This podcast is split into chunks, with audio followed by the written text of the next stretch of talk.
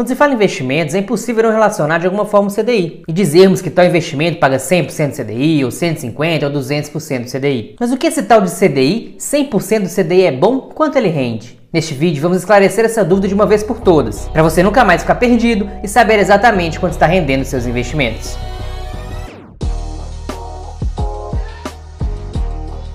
Meu nome é André Araújo. Aqui nesse canal eu descomplico a sua vida financeira, descomplicando o mercado financeiro. Aqui você aprende de maneira simples e prática a economizar e a ganhar mais dinheiro. E se você quer economizar ou ganhar mais dinheiro, já se inscreve no canal e ativa o sininho para você não perder nenhum conteúdo. Então vamos lá, começamos do começo. O que significa essa sigla CDI? A sigla CDI significa Certificado de Depósito Interbancário. E funciona assim: imagina um banco. Todos os dias tem dinheiro entrando no banco através de depósitos, transferências e pagamentos. E também tem dinheiro saindo do banco através de saques e transferências para outros bancos. Acontece que os bancos precisam terminar o dia com saldo positivo. Daí, se algum dia o banco tiver mais saques do que depósitos, o que, que ele faz? Ele pega o dinheiro emprestado. Com quem? Com outro banco que teve mais depósitos do que saque naquele dia. Mas como não existe dinheiro de graça nesse mundo, os próprios bancos cobram uma taxa de juros desse empréstimo entre eles. E esse juros é justamente o CDI. Daí que essa taxa, o CDI, ele é utilizado como referência para outras transações bancárias, de forma que se tem um comparativo entre as taxas. Assim, quando se fala de renda fixa, o CDI é a taxa utilizada como referência para se avaliar a rentabilidade de investimento, seja um CDB, um LCI, uma LCA,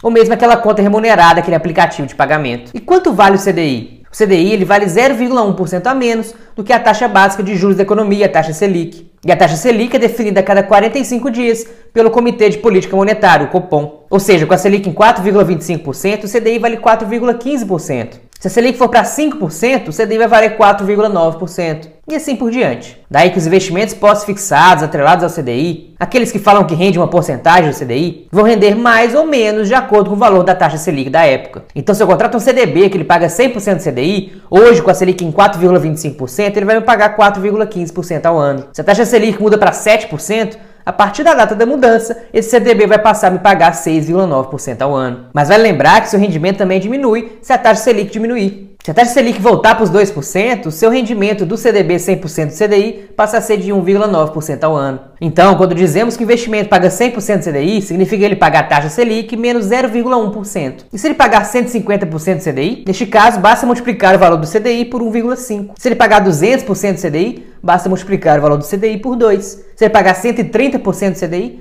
basta multiplicar o valor do CDI por 1,3 e assim por diante. Apenas a título de comparação, a caderneta de poupança ela paga 70% da taxa Selic, ou seja, a taxa Selic vezes 0,7. Agora nem tudo são flores para renda fixa. Porque outra questão relevante na hora de calcular a rentabilidade é lembrar que, com exceção da poupança, dos LCIs e dos LCAs, os investimentos da renda fixa possuem incidência de imposto de renda. A sua conta de pagamento, como o PicPay, ou Mercado Pago, ou Nubank, ou Tesouro Selic, ou algum CDB que você tem, todos eles são afetados pela tabela regressiva de imposto de renda. A questão é que eles são descontados na fonte e você não precisa fazer nada. Talvez seja até por isso que você nem perceba essa incidência de imposto. Porém, todos eles incidem a tabela regressiva, que varia de acordo com o tempo que você deixa o seu dinheiro naquele investimento. Se você deixa até 180 dias, a taxa é de 22,5%. Se você deixa de 181 a 360 dias, a sua taxa é de 20%.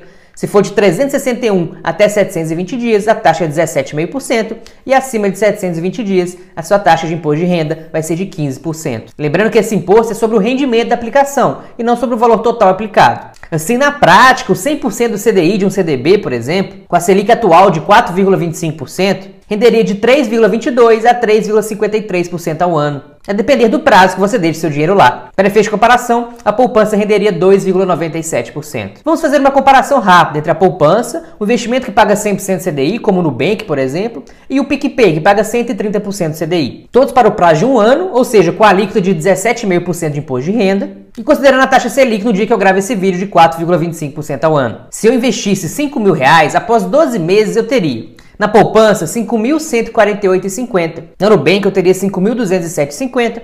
Porém, após o desconto do imposto de renda, eu teria 5.171,19 na minha conta. Já no PicPay, pagando 130% do CDI, eu teria 5.269,75, que depois da incidência do imposto de renda, virariam 5.222,54. E vale sempre lembrar que quando se fala de investimentos, temos que ter em mente que em todos os nossos investimentos existe um tripé, um tripé dos investimentos, que ele é formado pela segurança, pela liquidez e pela rentabilidade. E a liquidez, para quem não está familiarizado com o termo, é a capacidade do ativo se transformar em dinheiro, de você conseguir resgatar o dinheiro para sua conta. O imóvel, por exemplo, ele é pouco líquido. Afinal, você pode demorar semanas, meses ou até anos para conseguir vender aquele imóvel sem ter que baixar muito o preço. Ao contrário, a poupança, por exemplo, ela é muito líquida. Afinal, você pode simplesmente sacar o dinheiro que está lá ou transferir para outro lugar a qualquer momento. E esse tripé está presente em todos os nossos investimentos, de maneira que não existe aí um super trunfo nos investimentos que vai ter uma alta liquidez, uma alta segurança e uma alta rentabilidade. Não existe investimento que tenha os três altos ao mesmo tempo, de forma que na vida real você vai estar sempre abrindo mão de um em prol de ter o outro um pouco mais alto. Então, na reserva de emergência, por exemplo, partindo do pressuposto que é um dinheiro que eu posso precisar a qualquer momento, eu não posso abrir mão da liquidez. Eu tenho que poder resgatar o dinheiro quando eu quiser. Eu também quero investimento seguro, de forma que eu não posso correr o risco de algo acontecer com o dinheiro quando eu for precisar dele. E como não existe o super trunfo dos investimentos, aquele investimento perfeito,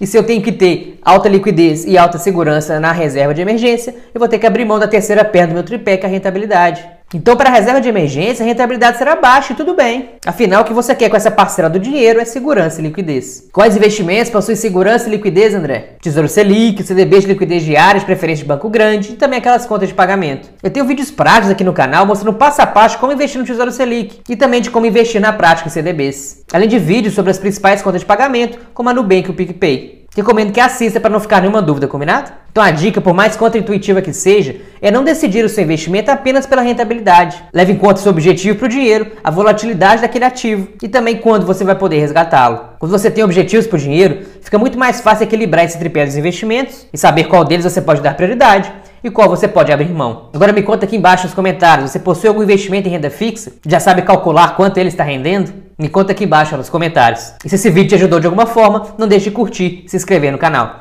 Um grande abraço e até o próximo vídeo.